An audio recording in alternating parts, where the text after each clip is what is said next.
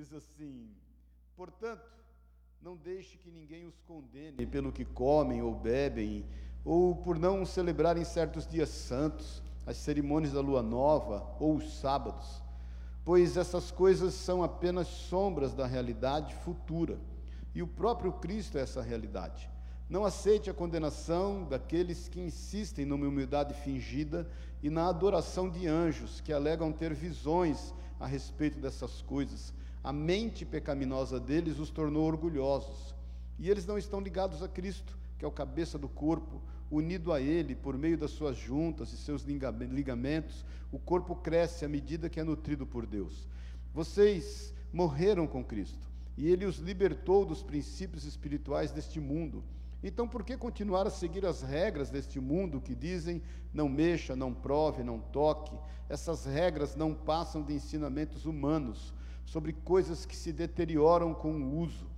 Podem até parecer sábias, pois exigem devoção, abnegação e rigorosa disciplina física, mas em nada contribuem para vencer os desejos da natureza pecaminosa. Amém? Vamos orar. Jesus, querido, obrigado. Obrigado por estarmos aqui.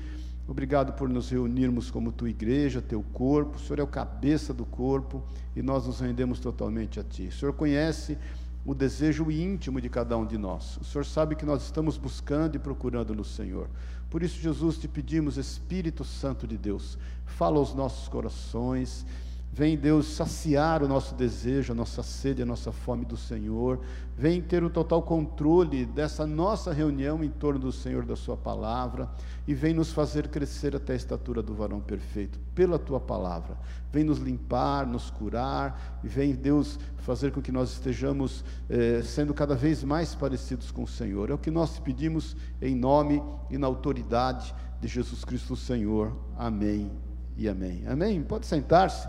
Irmãos, eu falei bastante, a gente tem falado né, sobre os irmãos lá em Colossenses, a igreja de Colossos. Te aconselho a você, ou no podcast, ou no Face, pegar as outras ministrações. Já foram cinco ministrações, a gente está detalhando, né, passo a passo até porque é muito oportuno e é muito importante. A igreja de Colossos estava extremamente sendo assediada, e Paulo estava preocupado com isso, né?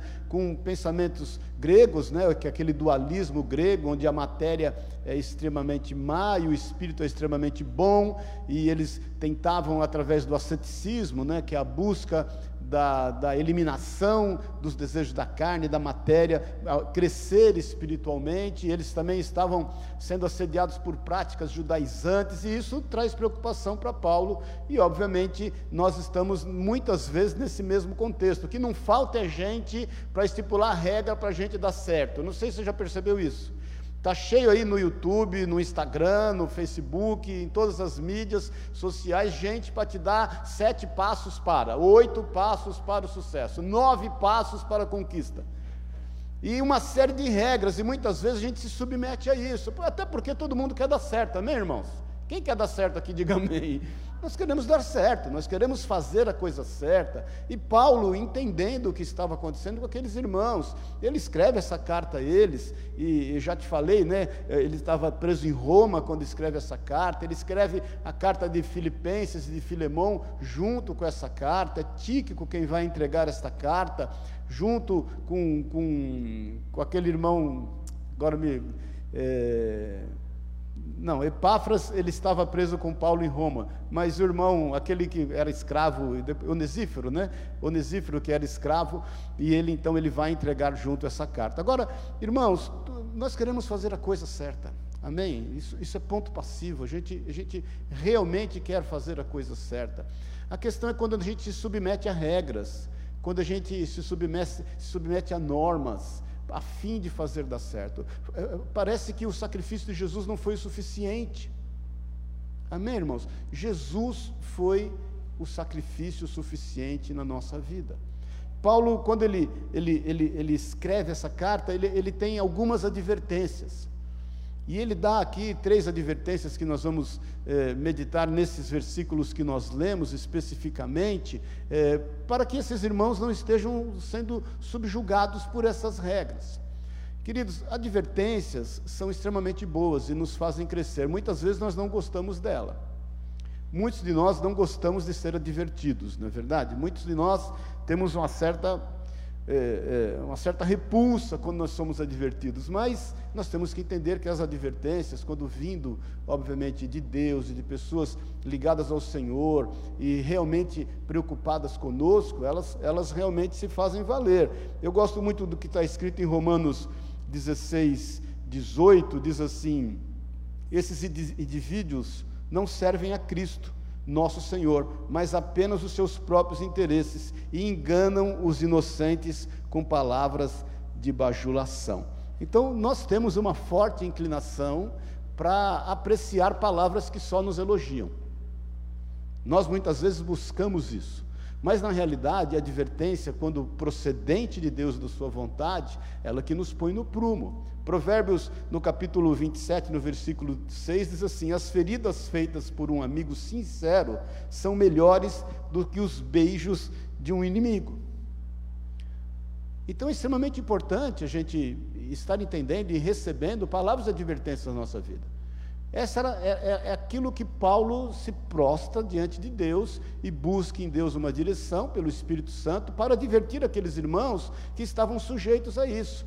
Então, irmãos, mais uma vez, todos nós queremos dar certo, todos nós estamos buscando uma forma, um caminho. Deixa eu te falar, Jesus já falou que Ele é o caminho, a verdade e a vida, e ninguém vai ao Pai senão por Ele. Tudo que tinha que ser feito por Jesus já foi feito. Cabe a nós buscarmos essa direção de Deus. Então, os irmãos estavam totalmente, mas totalmente é, é, é, expostos a essa situação que esses, esses, esses, esses líderes que estavam ali, que queriam empurrar goela abaixo deles, uma forma deles serem mais santos.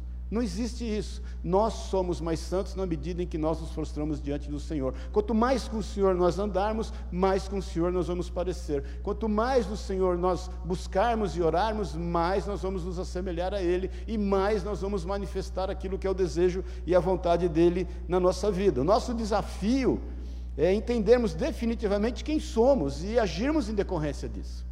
Esse é o nosso desafio, essa é a nossa busca, esse é o nosso querer. Nós não precisamos nos submeter a regras, nós não, submetamos, não precisamos nos submeter a conselhos que vão nos levar do nada a lugar nenhum e vão enaltecer somente a nossa carne. Irmãos, essas três advertências são extremamente importantes. Paulo nos diz aqui a primeira advertência, no versículo 16, 17, ele diz assim: portanto, não deixe que ninguém os condene. E diz aqui ainda, pelo que comem ou bebem, ou pelo que não, ou por não celebrarem certos dias santos, as cerimônias de lua nova ou os sábados, pois essas coisas são apenas sombras da realidade futura e o próprio Cristo é essa realidade.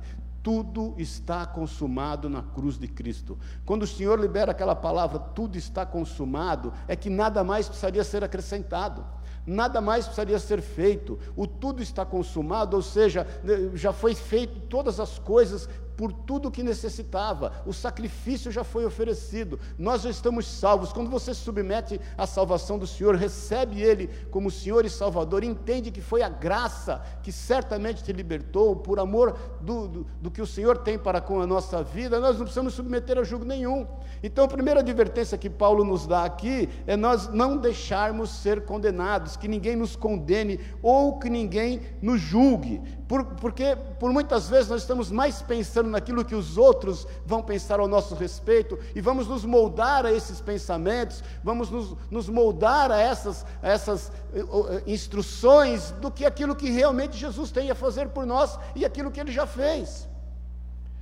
Então, Paulo está dizendo muito claro acerca disso, porque por muitas vezes nós estamos buscando uma forma quanto ao que comer, quanto ao que beber, quanto ao que proceder, quanto ao que fazer, e, e nós vamos ficando engessados naquilo que é o desejo e a vontade de Deus. Isso vai tirando a nossa liberdade no Senhor, vai tirando, a, a, vai nos intimidando, vai fazendo com que a gente esteja cada vez mais eh, expostos a regras do que expostos à verdadeira fé e o amor que Deus nos tem dado. Irmãos, é, é muito bom quando a gente com liberdade pode falar para as pessoas: Jesus te ama. É muito bom quando a gente, por liberdade, pode olhar para as pessoas e manifestar desse amor, e entregar esse amor segundo aquilo que o Senhor tem colocado nos nossos corações. Eu não sei o quantas vezes você já, já se sentiu intimidado em professar sua fé. Quantas vezes você quer professar a fé e as pessoas te intimidam? É, parece que não é hora e não é lugar. Deixa, deixa eu te falar, queridos, não há hora e lugar para falar de Jesus. Não há hora e lugar para manifestar, para manifestar o amor do Senhor. Você não escolhe uma forma ou um lugar para amar o seu filho. Você não escolhe uma forma ou um lugar para manifestar o seu amor para o seu filho. Você manifesta em todo lugar, em toda forma e do jeito que você tiver. Então, da mesma forma, nós temos que manifestar esse amor sem regras, porque não tem hora, não tem lugar, porque muitas vezes nós estamos tão ligados a regras que nós queremos ver algumas coisas sobrenaturais acontecerem, a fim de testificar aquilo que o Senhor é conosco. Olha, me lembra, não precisa abrir em 2 Reis no capítulo 5, a palavra de Deus diz que havia um homem, ele era chefe do exército da Síria, chamado Naamã, você deve se lembrar disso, e na casa dele trabalhava uma moça, que a Bíblia não cita nem o nome, uma escrava, e ele está sofrendo e padecendo de lepra, e essa escrava fala para sua senhora, que é a esposa de Naamã, ah, se o meu senhor soubesse que há profeta e há cura em Israel, ele o buscaria. Ele se interessa por aquilo, ele fala com o rei, o rei então autoriza ele ir a Israel buscar a sua cura. E ele então levanta uma série de recursos, de presentes, e ele vai então buscar o rei de Israel. O rei da Síria escreve uma carta para o rei de Israel, autorizando ele e, e, e, e ainda indicando é, Naamã. Quando Naamã chega diante do rei de Israel, o rei de Israel fala: Não, isso é cilada. Esse homem vem aqui com uma série de presentes, com uma série de, de valores, e buscando a cura, e de repente eu não posso curá-lo, e por não poder curá-lo, ele vai se levantar contra mim, e ele rejeita então esses presentes Naamã, bem como Naamã. A palavra de Deus diz que então Eliseu ouve esse caso, ele ouve essa conversa, ele fala: Olha, manda ele vir ter comigo, porque ele vai ver que há profeta em Israel. Naamã então pega todas as coisas e vai até a casa de Eliseu. Quando ele vai até a casa de Eliseu, Eliseu pede para Geazi, o seu, o seu servo, ir atendê-lo. Eliseu não sai, não cumprimenta o, o, o, o chefe ali do, do, do, exército da Síria, que é Naamã, não aceita os seus presentes, não se, se, se dispõe a estar sendo bajulado, e ele fala para Geazi: Olha, vai lá e fala para ele se banhar sete vezes no Rio Jordão, e ele vai então ser purificado da sua lepra. Naamã se assusta com aquilo, porque ele fala: Puxa vida, eu vim de lá para cá, trouxe um monte de presente, eu achei que pelo menos ele ia sair e me receber. Ele mandou o servo dele falar comigo. Eu achei que ele levantaria as mãos, que ele me tocaria, que eu seria curado. E ele então sai dali cabisbaixo, vai embora. Quando ele está indo embora, os seus, os seus é, amados que estavam do lado dele, porque chamam ele de pai, inclusive, falam: Olha, não custa nada você submeter. Porque ele havia dito: tem rios melhores do que esses em Damasco, eu agora vou me banhar nesse rio Jordão. Aí os, os seus queridos, os seus filhos falam para ele assim: custa você obedecer? Custa você fazer diferente do que aquilo que você eh, particularmente esperava? E ele vai e se banha ali sete vezes, ele sai curado. Então, meu irmão, minha irmã, por que regras? Por que, que a gente, por muitas vezes, quer desenhar um cenário? A gente espera que Deus se manifeste através desse cenário. Porque por muitas vezes nós esperamos que Deus se manifeste através de fórmulas, através de conceitos humanos, através de maneiras que vão nos conduzir e vão embasar. Querida, a, a, querido, a nossa fé no Senhor é uma fé pura e simples tudo está consumado. Jesus morreu por amor da nossa vida. Ele já liberou todas as coisas, tudo está disponível.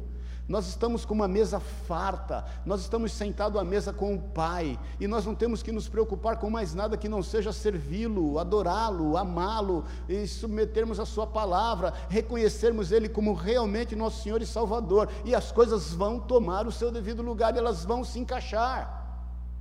Nós não precisamos de nenhum tipo de parafernália, não precisamos de nada. Jesus advertiu seriamente os fariseus acerca disso. Seriamente ele advertiu os fariseus que buscavam métodos, formas, maneiras. Você sabe, Jesus os chama de sepulcro caiado. Irmãos, essas regras, essas convenções, elas não servem para mais nada do que gerar em nós orgulho, do que gerar em nós vaidade, do, do, que gerar em nós sentimento de que as coisas já foram feitas no que diz respeito à nossa parte. Olha, lembra-se da parábola do bom samaritano, lembra-se disso? Está lá o sacerdote, está lá o levita, eles tinham acabado de sair do templo, eles estavam rendendo culto a Deus. Quando eles saem do templo, eles veem ali um, um homem caído, que foi assaltado, que foi machucado, e, e ele está desacordado. Eles passam de largo daquele homem, até porque eles entenderam nos seus sentimentos de que eles já tinham feito a adoração devida ao Senhor, não precisavam fazer mais nada, eles tinham acabado de sair do culto. Eu sempre falo que a gente vem à igreja para aprender a ser igreja lá fora. A gente não vem à igreja para cumprir ou bater um cartão, para cumprir uma regra, para estabelecer uma justiça própria e poder dizer diante de Deus: Olha, Senhor, eu fui na igreja, eu entreguei os meus dízimos, eu entreguei as minhas ofertas, eu abracei quatro, cinco irmãos, e quando a gente sai lá fora, a gente passa de largo. Então não, não se permita ser julgado ou condenado em manifestar a sua fé de forma simples. Quando você abraça, quando você sente no seu coração de orar por alguém, quando você fala para alguém, Deus te abençoe, para quando você ministra a vida de alguém, quando você pega alguém numa situação difícil e não importa quem está ao seu redor, você ora por ele, sem nenhum tipo de regra, querido. Porque senão a gente vai buscando jeito, formas, maneiras, ou muitas vezes nós vamos entendendo que o, o, a prática da nossa fé se limita àquilo que nós fazemos ou dentro da igreja, ou dentro dos estudos que nós fazemos diante do Senhor. Amém, queridos? Então é o seguinte, Jesus, Jesus era livre, sempre foi e sempre será. Ele não se deixava condenar por nada. Ele não se deixava condenar quando ele se sentava com os pecadores, por exemplo. Ele não se deixava condenar por, por permitir que os seus discípulos comessem sem lavar as mãos. Você se lembra disso? Jesus, ele não se deixava, deixava condenar por não incentivar os discípulos naquele momento a jejuar, porque os fariseus falavam: é necessário que eles jejuem, eles precisam jejuar, eles precisam lavar as mãos, você não pode sentar com os pecadores. Jesus fala: não, por enquanto não precisa, vai haver um momento que eles vão jejuar, por enquanto eles estão na minha presença. Imagine se Jesus viesse cumprir os preceitos dos fariseus. Ele cumpriu toda a lei, mas ele não submeteu à regra. E ele não se preocupou com o que falavam acerca dele, ele, ele não se submeteu a juízo de condenação. E eu quero que em nome de Jesus você seja livre, livre, para que você não submeta a nenhum tipo de juízo de condenação. Jesus não, não, não achou ruim quando aquela pecadora entrou na casa de Simão, que ofereceu a ele um jantar, e, e, e se prostra aos seus pés e o adora. E Simão pensa no seu íntimo, se ele soubesse quem ela é, Jesus não se sentiu cobrado não se colocou debaixo de um jugo quando ele foi na casa de Zaqueu. E Zaqueu oferece a ele um banquete. Queridos, chamaram Jesus de beberrão. Está em Mateus 11, 19, não precisa abrir. Depois você confere. Chamaram Jesus de louco. Os seus irmãos o chamaram de louco. É que eu estou sem o coisa aqui. Está em Marcos 3, 21. Disseram que ele expulsava demônios por Beuzebu. Está em Lucas 11, 15. Presta bem atenção nisso. Eu quero, eu, eu quero realmente aprofundar isso no seu coração. As regras religiosas querem roubar a simplicidade e a alegria do Evangelho.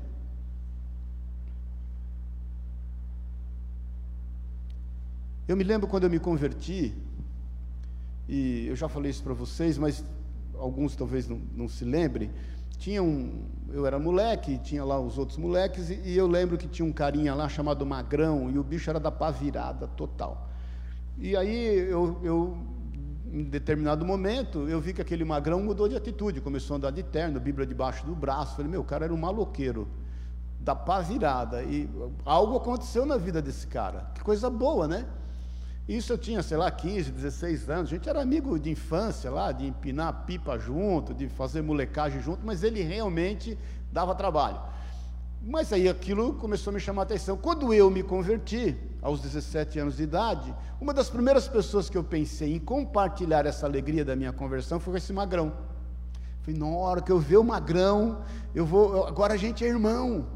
Agora a gente, né, a gente vai caminhar junto, que coisa boa. E eu nunca esqueço, um dia veio um magrão descendo a rua da minha casa, eu, eu vi ele, onde eu estava dentro de casa, saí correndo de dentro de casa, encontrei ele, falei, Magrão, Magrão, todo feliz, eu agora me converti, eu aceitei Jesus como Senhor e Salvador.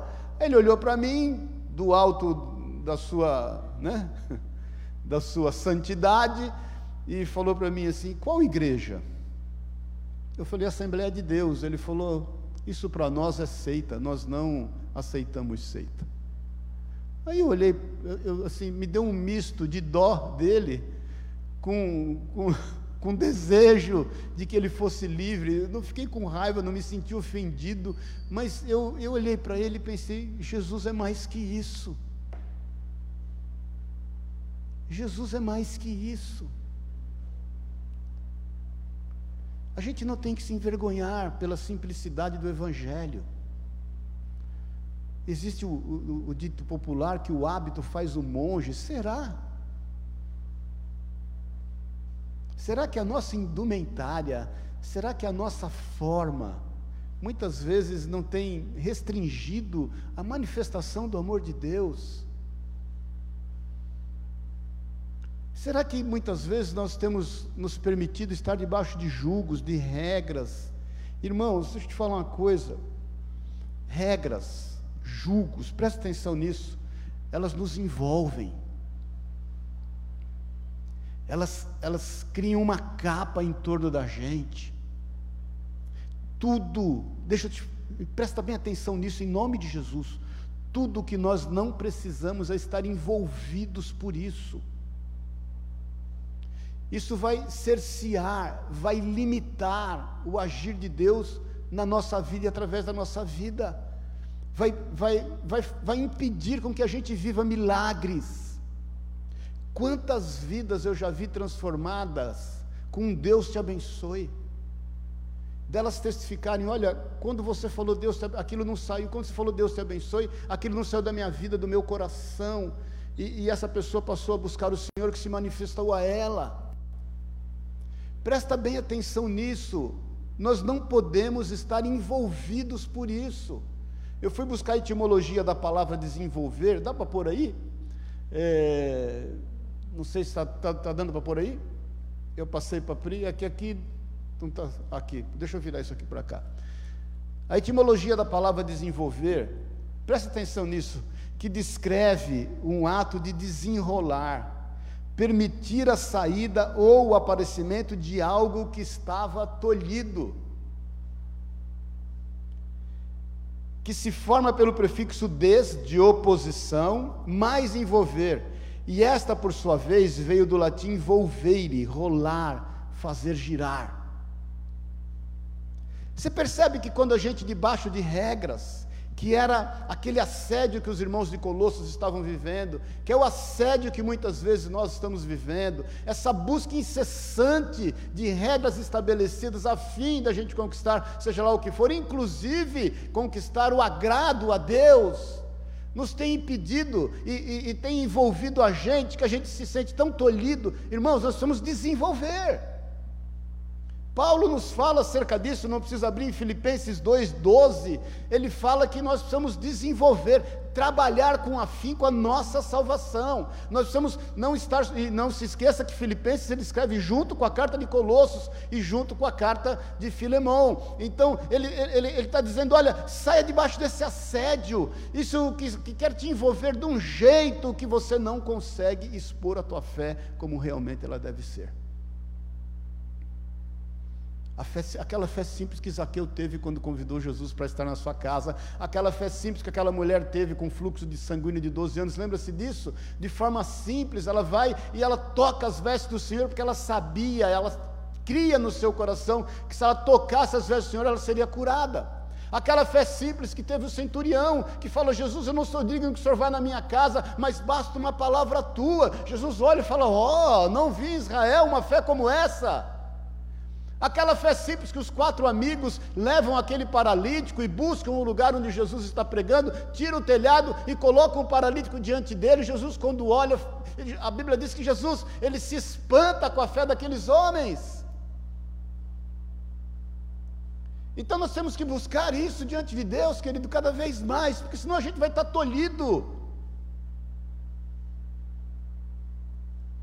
Olha, eu, o Márcio que não está aqui, mas nos acompanha aí, o pastor Márcio, eu me lembro da conversão dele. Até tenho ido para Pouso Alegre toda semana, estou reformando a casa lá, tudo, e às vezes eu vou dar uma volta, relembrar das coisas enquanto nós morávamos lá. E outro dia estava passando na avenida que eu corria, eu, o Márcio aceitou Jesus correndo. Você já, já pregou para alguém correndo? Já fez apelo para alguém correndo?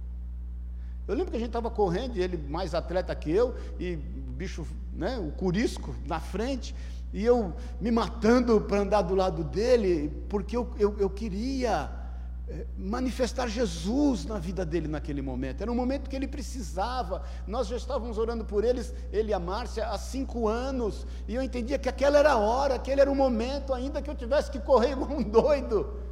E eu me lembro que eu correndo do lado dele, a gente correndo, eu fazendo um, um sacrifício para respirar e falar ao mesmo tempo. Falei, Márcio, você quer receber Jesus como seu Senhor e Salvador? Ele falou, eu quero. Eu falei, então repete comigo essa oração correndo, queridos. E ele correndo, a gente correndo, ele recebeu Jesus como Senhor e Salvador. O que é que está te envolvendo? Fala para mim. O que é que está fora das normas e dos padrões que você foi ensinado?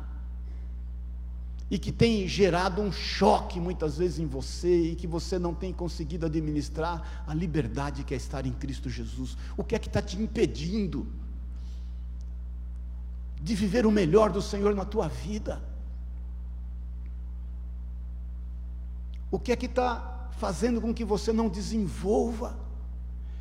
Não precisa abrir em Hebreus no capítulo 12, no versículo 1, o autor de Hebreus diz que a gente tem que se desembaraçar das coisas que nos rodeiam, principalmente do pecado, a fim de que a gente esteja crescendo no Senhor.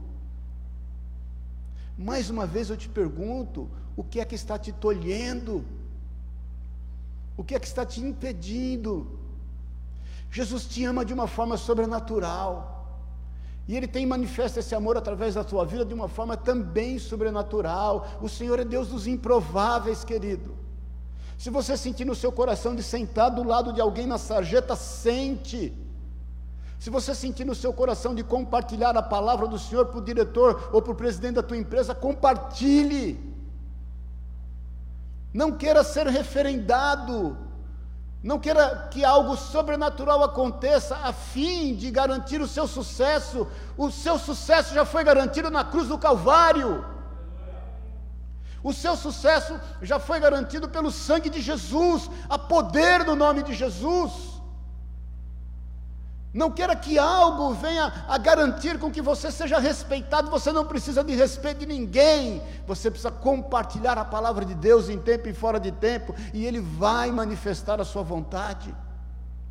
Hebreus no capítulo 13, esse eu quero ler com vocês, no versículo 8 e 9, diz assim: Jesus Cristo é o mesmo ontem, hoje e para sempre. Portanto, não se deixem atrair por ensinos novos e estranhos. A força de vocês vem da graça de Deus. Vou repetir. A força de vocês vem da graça de Deus e não de regras sobre alimentos que nada ajudam aqueles que o seguem, que as seguem, que seguem essas regras. Então é o que Paulo fala no versículo 17 que nós lemos. Não se preocupe com esses que têm falado o que você vai comer, o que você vai beber, o que você vai. Irmãos, irmãos, misericórdia, querido. Tem cristão que ainda não come carne na Sexta-feira Santa, porque entende que é pecado. Para nós, todos os dias é dia santo, não é só a sexta-feira que é santa, todo dia é dia do Senhor. Para nós, todo, todo dia é dia de celebrar o dia do Senhor, a sua morte, a sua ressurreição, o seu amor, o seu cuidado. O que é que tem te impedido, querido? O que é que tem feito com que você não cresça no Senhor e não viva os milagres do Senhor? Eu entendo, olha, irmãos, eu entendo, eu, eu sempre fui evangelista sempre fui evangelista.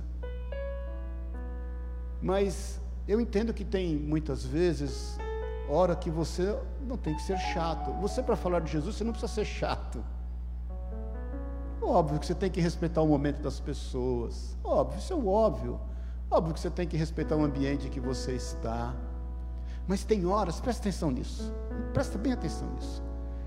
Tem horas que você não precisa falar. É o seu olhar, é o seu sorrir, é o seu desejar. As pessoas, elas percebem quando nós olhamos para elas, desejando o bem delas. Você não precisa, às vezes, interferir ou estar atravessando samba, né, literalmente. Você só precisa estar presente. Olha, eu, eu, já tive várias experiências com isso. Quantas vezes, e até hoje eu faço.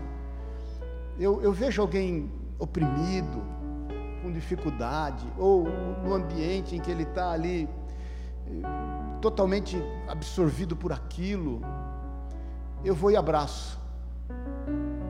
Porque eu entendo no meu coração, nós somos servos e servas do Senhor. Que quando nós abraçamos alguém, é, é igual quando você entra num ambiente escuro e se aperta a tomada. Você não faz nada, se aperta a tomada, as trevas se dissipam imediatamente. Não é isso? É a mesma coisa. Então busque em Deus, você não precisa de regra, querido. Quando você vê qualquer pessoa oprimida, de repente você não precisa falar nada. É, é aquilo que Jó sentiu. Jó não queria que os amigos falassem nada. Jó queria que os amigos ficassem em silêncio do lado dele. Até porque o que eles falaram foi bobagem. Porque tem horas que as pessoas só precisam de um ombro, elas só precisam de um ouvido, elas só precisam de um olhar que as ame, elas só precisam de um abraço que as conforte, que as console, que as receba, que as ampare. Em meio de todo esse problema que a gente tem vivido, mortes todos os dias, você vê que já na relação dos seus amigos lá das suas mídias sociais existe luto. Muitas vezes o que as pessoas precisam, sabe o que é? A tua presença, o teu abraço, o teu olhar, porque tem hora que palavras não vão trazer consolo.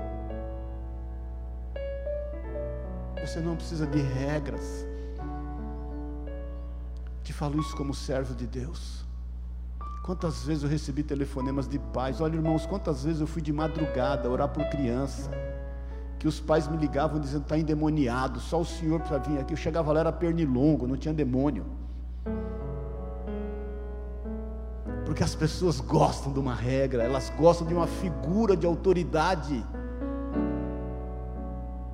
Tem gente que gosta de beijar o anel do bispo. Nós não precisamos disso nós somos livres. Então, essa é a primeira advertência. Essa eu quis aprofundar mais, porque ela, ela vai refletir as outras advertências de Paulo. A segunda advertência, ele fala no versículo 18 e 19, ele diz assim: Não aceitem a condenação, Colossenses 2, 18 e 19, daqueles que insistem numa humildade fingida e na adoração de anjos que alegam ter visões a respeito dessas coisas. A mente pecaminosa deles os tornou orgulhosos. E eles não estão ligados a Cristo, que é o cabeça do corpo. Unido a Ele, por meio das suas juntas e seus ligamentos, o corpo cresce à medida que é nutrido por Deus. Paulo está advertindo os irmãos: não aceite juízes sobre vocês. Você sabe, eu já falei isso, o, o, o, alguns ali em Colossos, eles acreditavam em Jesus como um demiurgo, um semideus, e que as coisas foram na realidade criadas por anjo, todo o universo foi criado por anjos. E aí eles se punham a adorar anjos. É, é, desejo a carência do homem de adorar aquilo que ele entende que reflete sobre ele poder. E Paulo está dizendo: olha, não se ponham debaixo desse jugo. Não, não, não aceite isso sobre a vida de vocês. Não permita que esses juízes que se autoproclamaram juízes e que fazem as suas próprias regras venham a desqualificá-los por não obedecerem essas regras.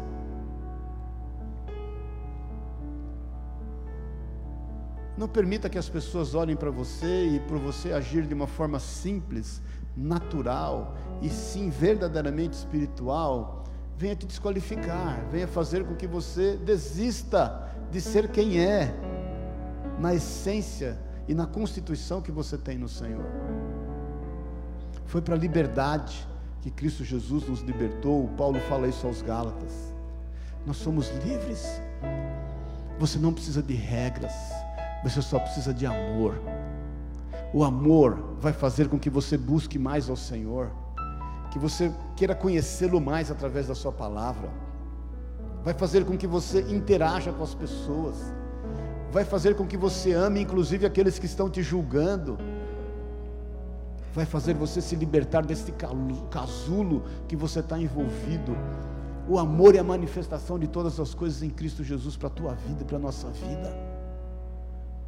Será que a gente consegue compreender e manifestar isso? O quão religiosos nós temos sido, querido.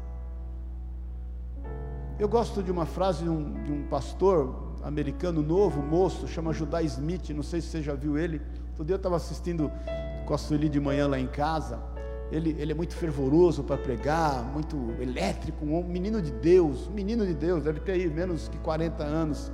Tem uma frase dele que diz assim: Nós não precisamos pedir desculpas por algo que nos foi dado de graça.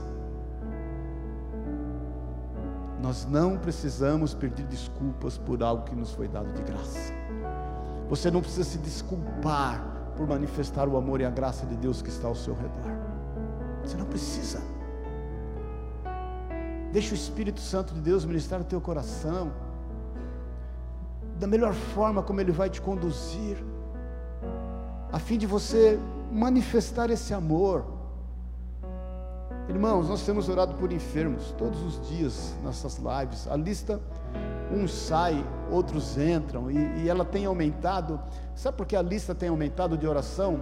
Porque as pessoas, elas creem que a oração do justo tudo pode em seus efeitos. Por isso que a lista aumenta.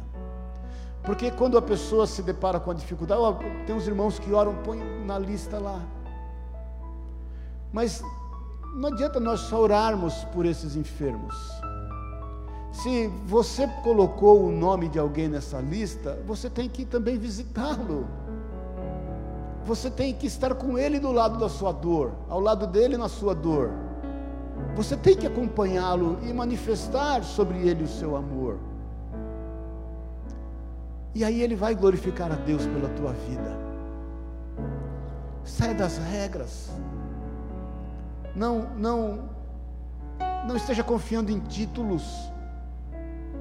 Se desligue da sabedoria humana, ela é passageira. Não deixe que ninguém te julgue. Não se submeta a isso. Você não precisa pedir desculpas por aquilo que você crê, pela graça que você teve o Senhor certamente vai se manifestar. Paulo ainda nos adverte a não se desligarem de Jesus Cristo, o cabeça do corpo.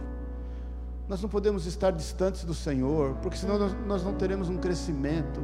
E se tivermos qualquer crescimento, ele não vai ser saudável. Terceira advertência de Paulo, e nós estamos terminando. Ele diz aqui no versículo 20, 21, 22 e 23: Vocês morreram com Cristo. E ele os libertou dos princípios espirituais deste mundo. Presta bem atenção nisso, porque a palavra basta. Amém, querido? Vocês morreram com Cristo e Ele os libertou dos princípios espirituais deste mundo. Então, por que continuar a seguir regras deste mundo que dizem não mexa, não prove, não toque? Essas regras não passam de ensinamentos humanos sobre coisas que se deterioram com o uso. Podem até parecer sábias, pois exigem devoção, abnegação e rigorosa disciplina física, mas em nada contribui para vencer os desejos da natureza pecaminosa. Quando a gente vê alguém, isso é, é Paulo está combatendo o asceticismo, né? aqueles que se autoflagelavam, aqueles que se isolavam, aqueles que não queriam mais contato com o mundo, aqueles que se vestiam de forma diferente. Paulo está dizendo: olha, pode até parecer espiritual, mas não é. Sai do nada e vai para lugar nenhum, porque não manifesta vida, manifesta só distanciamento E muitas vezes nós temos essa tendência a admirar, não, fulano, olha o jeito que ele faz, olha o jeito que ele anda, olha, fulano levita. Ele pode levitar do jeito que ele quiser. Se isso não edificar a vida de quem quer que seja, se isso trouxer, trouxer para ele somente admiração, não vai resolver o problema de ninguém. Não se deixe escravizar, querido. Em hipótese alguma se deixe escravizar. Nós somos livres. E foi para a liberdade que Cristo nos libertou. Somos escravos, presta atenção nisso, daquilo que nós não nos opomos. Aquilo que nós não queremos nos opor, nós somos escravos. Deus te deu vida e uma vida abundante. Não se, não, não, não se submeta a nenhum tipo de julgo se oponha. E a melhor forma de se opor não é você gritar, não é você falar, não é você berrar, não é você espernear, não é você ficar igual o Siri na lata. A melhor forma de se opor é agir diferente daquilo que você está vendo. Amém, queridos. Colossenses 1,13, nós já até falamos sobre isso. Paulo diz assim: Ele nos resgatou do poder das trevas e nos trouxe para o reino do Filho do seu amado. Irmãos, às vezes a gente admira crente maracujá de gaveta. Manja crente maracujá de gaveta? Você já viu maracujá de gaveta? Está tudo enrugado. Às vezes a gente olha para as pessoas assim e fala, nossa, esse cara está quebrantado. Será mesmo? Me faz lembrar aquela mulher que Jesus encontrou, a samaritana, no poço de Jacó, está em João, no capítulo 4. Lembra-se disso?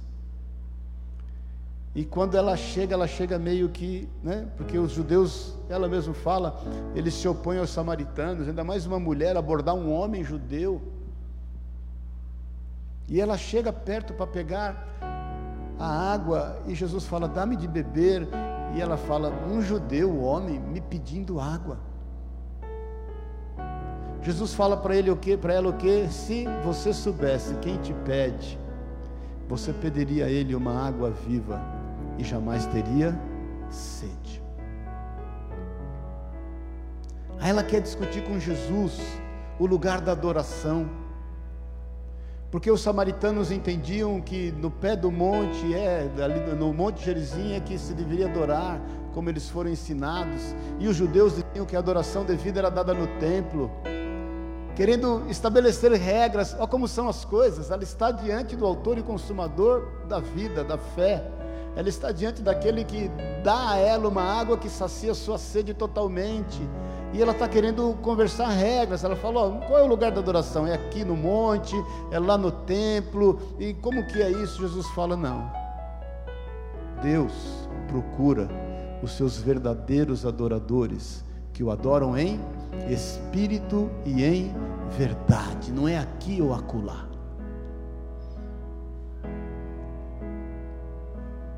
Aquela palavra entrou na vida daquela mulher. Jesus revela a ela que ela já teve cinco maridos e o cara que ela estava, ela estava só ficando. Aquilo entra na vida dela, ela se sente tão amada que ela volta para o lugar onde ela mora e ela evangeliza todo mundo. Aquela mulher, ela, ela era tão cheia de alegria porque ela volta e fala assim: Olha, ela reúne todo mundo e fala: Eu encontrei um homem, olha aí que está escrito lá. Imagine você, uma mulher que já teve cinco maridos, está no sexto, nem marido dela era, e ela junta uma multidão e fala: Eu encontrei um homem. As pessoas podiam falar: Outro? Mais um? Que moral você tem para manifestar isso? Mas a a palavra dela, a vida dela, a, a expressão dela, a alegria dela, ela, ela foi tão contagiante que aquelas pessoas não vieram questionar qual é a relação que ela teve com esse homem que ela anuncia. E todos, todos vêm conhecer Jesus. Ela foi livre de regras, ela não se deixou envolver por nada, ela manifestou a singeleza e a pureza do seu coração que Jesus se manifestou a ela. Então, irmãos, Esse é o conselho de Paulo a nós. Eu não sei o que eventualmente está te tolhendo, eu não sei o que está te impedindo de você crescer mais no Senhor. Presta atenção nisso. Eu não sei o que está impedindo você de ser feliz, de ter a felicidade que Felipe e André tiveram. Felipe vem evangelizando, né? Felipe conhece Jesus. Ele, você sabe, ele chama Nicodemos, ele chama André, André chama Pedro. O que está impedindo você de ser feliz? Você de manifestar essa felicidade? O que está impedindo você de ser você quem você é, da forma como Jesus te tem chamado? Comece hoje, comece agora, a se ver, se ver livre de todo embaraço, seja ele qual for, principalmente o pecado, mas seja livre do invólucro, seja livre das regras, desenvolva a tua fé, desenvolva aquilo que o Senhor te confiou, praticando ela em tempo e fora de tempo. Quando você olhar para alguém, entenda que esse alguém foi colocado ali para receber o amor de Deus através da sua vida. Não, não, não se sinta condenado, não precisa pedir desculpa por crer de como você crê. E veja o agir e o manifestar de Deus através da tua vida. Amém? Vamos ficar em pé em nome de Jesus.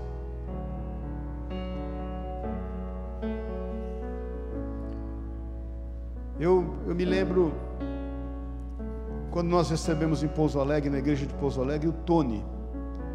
O Tony foi travesti, ele está até hoje, está na igreja do pastor Amauri lá. Nós começamos a evangelizar o Tony. O Tony, um homem de 1,85m de altura, olho verde, loiro, natural, cabelo até a cintura. O cara mais bem cotado lá, o cabeleireiro mais bem cotado de Pouso Alegre, vivia na TV, não tinha época mídia social, mas ele estava em tudo quanto é lugar. Começamos a evangelizar o Tony. Eu comecei no salão dele e falar que Jesus amava o Tony. Dia sim, dia não, passava lá. Jesus te ama. Jesus te ama. Jesus te ama. Um dia, um domingo, o Tony foi na igreja. Ele e o marido dele, o Zé. Sentaram lá no final da igreja, igreja cheia. Imagine o alvoroço na igreja, né? O Tony está na igreja, travestido com o marido dele. Aí eu pregava, fazia apelo, os dois vinham para frente, todo, todo culto, e, e, e, meses. Eles vinham para frente, vinham de mão dada na frente, orava com eles, eles recebiam Jesus, confessavam Jesus como Senhor e Salvador, voltavam de mão dada, chegavam na igreja de mão dada e iam embora da igreja de mão dada. Um mês, dois, três, quatro meses, sei lá. Aí o Tony resolveu ajudar a gente a fazer os enfeites de Natal da igreja para a celebração do Natal. Você imagina como foi, né? brilho para tudo quanto é lado. Eu, não, Tony, vem ajudar a gente aí. Pode ajudar. Brilho, luz, guirlanda, aquele negócio que dá brilho. Deixa ele aí. Um dia uma irmã me procurou. Essa irmã já é falecida do Senhor, uma serva de Deus, que, a quem a gente sempre amou muito. Mas ela, assim, consternada com tudo o que estava acontecendo, com toda aquela situação, ela falou: Pastor, estão falando muito mal da nossa igreja na cidade o senhor precisa tomar uma providência. Eu falei, irmã, não quero revelar o nome dela aqui. Não estou entendendo. Não, porque a igreja agora está conhecida como a igreja do travesti. E que a gente aceite travesti, e que o travesti vem aqui, e ele faz o que quer, agora ele está ajudando a enfeitar a igreja. Eu falei, minha irmã, deixa eu falar uma coisa. A palavra que a gente tem empregado aqui é a mesma. É. Ela confronta o pecado? Confronta. Eu, eu, tenho, eu, tenho, eu tenho denunciado o pecado? Tenho. Eu tenho pregado alguma heresia? Não. Senhora, por favor. Então deixa eu falar uma coisa para a senhora, irmã. Deixa, deixa o povo falar o que quiser. Ela falou para mim assim: É, mas se continuar assim, eu vou sair da igreja. Eu falei: Faça isso. faça isso. Eu prefiro ele aqui do que a senhora, com todo o amor que eu tenho pela senhora. Sabe por que eu vou falar? Porque o pecado dele eu estou vendo, o da senhora eu não consigo enxergar. O da senhora está dentro do guarda-roupa, o dele está na vitrine. Então eu amo muito a senhora e eu não quero que a senhora saia da igreja. Eu quero que a senhora se agarre comigo aqui, nós vamos orar e vamos ver o Tony liberto. Porque ou eu creio no evangelho que eu prego, ou eu creio no amor de Jesus, ou eu vou fazer cena. Ou eu vou brincar de ser crente, nós vamos brincar de ser igreja e nós vamos fingir que tudo está dando certo. Ela começou a chorar, me abraçou, falou: então vou agarrar com o senhor, nós vamos orar. Passado não muito tempo, eu tenho esse envelope guardado em casa com data, foi em 1996. Eu recebo, eu já dei esse testemunho aqui, mas estou só te lembrando, talvez alguém não saiba. Eu recebo um envelope de oferta, no final, né, veio oferta, os tesoureiros pegaram, foram contar, um envelope veio na minha mão, para minha mão dobrada assim. Aí a tesoureira, tia Lazinha, falou: oh, Maurício, esse envelope está endereçado a você. Estava escrito ao pastor Maurício. E a tesoureira, tia Lazinha, Aí escrito assim, no envelope: orem por mim, porque hoje eu estou quebrando uma aliança de 10 anos na minha vida, de 11 anos na minha vida. E dentro do envelope, sabe o que tinha? Sabe qual foi a oferta dele? A aliança de casamento dele com Zé. Ele colocou ali. Amém, querido? Glória a Deus. Não foi fácil. Nós oramos por ele. Ministrei cura e libertação nele. Ele urrava, ele chorava. O Zé quis me matar, falou na cidade que ia me matar. Comprou bala para me matar. Depois eu fui confrontá-lo. Ele também se converteu, entendeu. Eu, eu, me lembro que quando inaugurou uma igreja em Ribeirão Preto do Valdir, o bispo Valdir inaugurou a igreja em Ribeirão Preto, eu fui lá pregar e levei o Tony para dar testemunho. E aí eu saí ali pelo sul de Minas, né, para pegar para ir para Ribeirão Preto, e no meio do caminho parei num posto de gasolina para a gente ir no banheiro. Aí quando a gente está indo para o posto, banheiro masculino e feminino, o Tony está indo para o feminino, vestido de homem, que ele já estava de homem, cortou cabelo, as irmãs da igreja, tudo querendo casar com ele, porque é um homem bonito, e sempre tem uma irmã encalhada na igreja, não é verdade? Os olhão azul, loiro, forte, virou um homem que ninguém esperava. Aí eu falei, Tony, o banheiro é aqui. Ele, o oh, pastor, desculpe, é a força do hábito. Eu falei, tudo mudou, tudo mudou. Não foi fácil, irmãos, não foi fácil.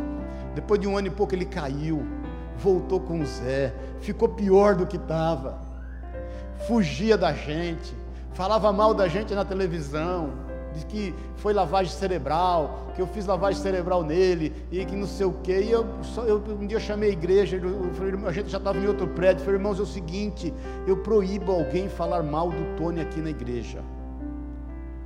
Aquele que começou a boa obra é fiel para terminá-la.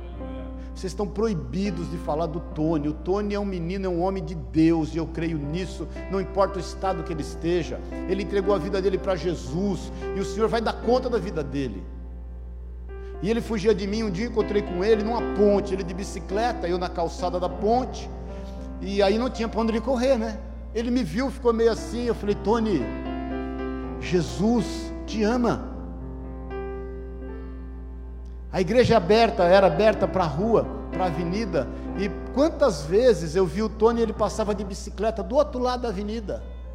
Eu estendia as mãos do púlpito e falava: Jesus vai transformar o Tony.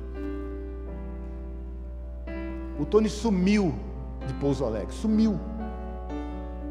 Passado um tempo, sei lá, um, dois anos, um dia eu estou em casa, o Pedro, meu filho, atendeu o telefonema no final de ano e falou: Pai, é o Tom. Eu achei que era o Tom Luiz, que foi um outro recuperado de drogas, que hoje é capelão lá em Pouso Alegre. O Tom Luiz teve três overdoses. Eu fui na casa dele, tirei sete ampolas, levei embora para casa. As ampolas nem ponta mais tinha. Ele dava pico aqui, dava pico na perna, dava pico aqui.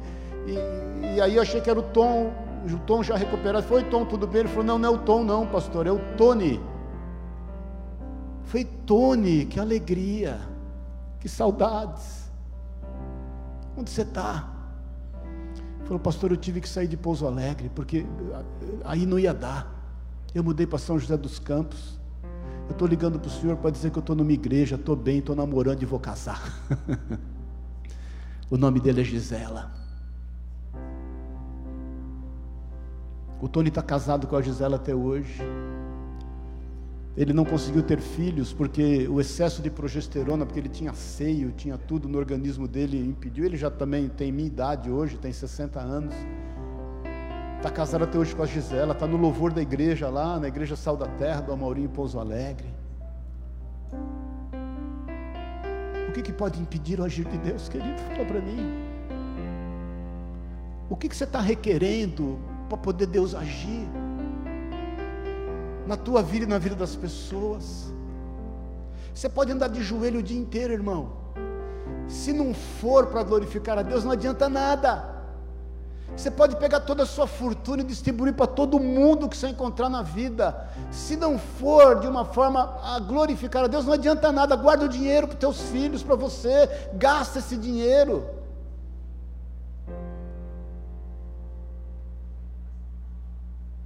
Se você se submete ao rigoroso uso de regras, você não vai desenvolver. Quebre toda a religiosidade da tua vida. Se desfaça de normas. As normas que você precisa estão na palavra de Deus. Faça bom uso delas. Busque conhecê-las. Olha, um amigo meu, Paulo Júnior, fala com toda a sabedoria: a Bíblia é a mãe das heresias. Tome cuidado que você possa, que você possa ler a Bíblia à luz da palavra de Deus, que você possa ler a Bíblia livre de toda contaminação, que você possa apagar da tua mente tudo que você já aprendeu acerca da Bíblia e se prostrar a ler ela de forma singela, todas as regras que quiseram te impor. Amém, queridos. Feche os teus olhos na liberdade. Na liberdade. Eu quero te dizer algo muito importante. Jesus quer usar a tua vida. Jesus não tem vergonha de você, deixa eu te falar isso. Te falo pelo Espírito de Deus, eu não sei o sentimento que está tomando a sua vida a sua alma. Jesus não se envergonha de você. Jesus te ama do jeito que você é. Jesus não te rejeita em nada. Não há nada em você que Jesus não ame. Aquilo que não o agrada, você pode ter certeza que o próprio caminhar com Ele vai fazer com que isso caia na tua vida. Agostinho falava isso. O amor a Deus purifica as intenções do coração. Então é o seguinte: Jesus te ama. Se você tem qualquer sentimento de rejeição da parte de Deus pela tua vida, que isso caia por terra nesta manhã, em nome de Jesus. Se você tem qualquer qualquer opinião contrária ao amor de Deus para com a tua vida, não importa o que você tenha feito, não importa por onde você tenha andado, não importa eh, o que eventualmente você tem dado liberdade aos pensamentos que tomam a tua mente, hoje, hoje, hoje, receba isso sobre a tua vida saia livre desse peso, se desembarace disso, seja livre das regras. E tenha liberdade de andar em Cristo Jesus.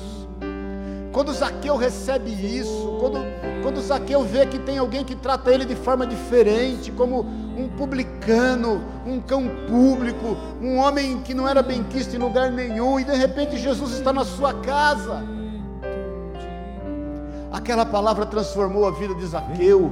Aquele amor transformou a vida de Zaqueu. Ele fala: Olha, eu, a quem eu defraudei, eu devolvo quatro vezes mais. Eu pego metade da minha fortuna e vou dividir com os pobres. Ou seja, ele não ficou com nada. Isso foi lícito, irmãos.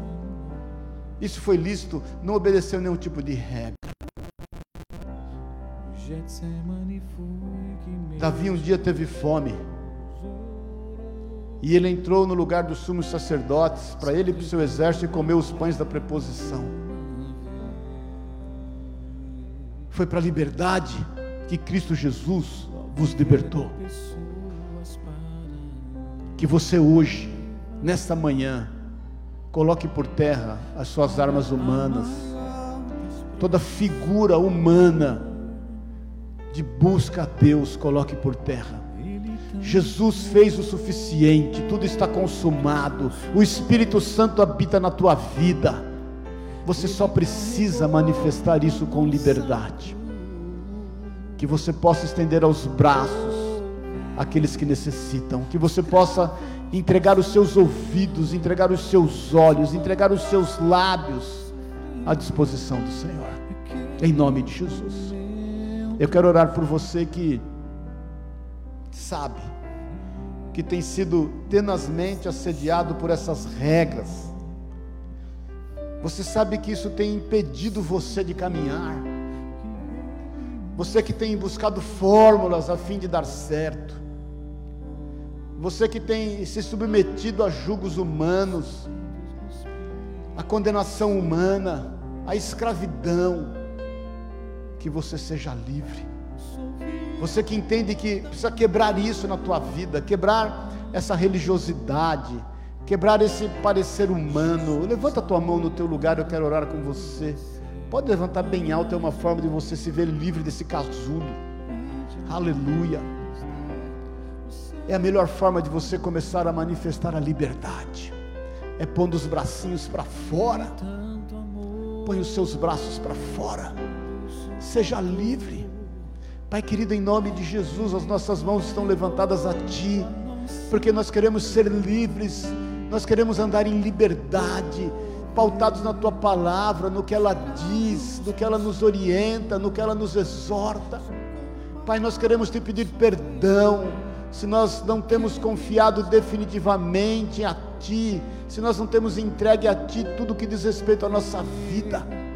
Jesus, Jesus, Jesus, o Teu nome tem poder, o Teu nome tem poder, o Teu nome cura, o Teu nome liberta. Por isso nós nos entregamos a Ti sem reservas. Nesta manhã, nós somos livres, livres de toda religiosidade, de tudo que não pertence a Ti e declaramos a tua mão, o teu poder, o teu amor nos conduzindo. Nós queremos entregar aos teus pés as nossas armas humanas, os nossos métodos, as nossas formas. Queremos entregar aos teus pés e queremos estar livres pelo poder da tua palavra. Espírito Santo, Espírito Santo, Espírito Santo de Deus. Toma as nossas vidas nas tuas mãos. A tua palavra diz que aquele que é nascido do Espírito é como o vento, não sabe de onde vai nem para onde vem. Nós somos nascidos do Espírito e somos teus filhos em nome de Jesus. Declara comigo, Senhor Jesus. Senhor Jesus, a tua palavra basta. O teu sacrifício é o suficiente para a minha vida. Por isso, eu me coloco diante do Senhor e declaro da tua liberdade para com a minha vida, me conduzindo num novo e vivo caminho. É o que eu te peço, em nome e na autoridade de Jesus. Deixa eu orar por você, Pai querido. Vem manifestar os frutos, os frutos dessa renúncia, dessa entrega nas tuas mãos. Vem manifestar, Pai. Que testemunhos e mais testemunhos venham glorificar o Teu nome através da vida dos Teus filhos.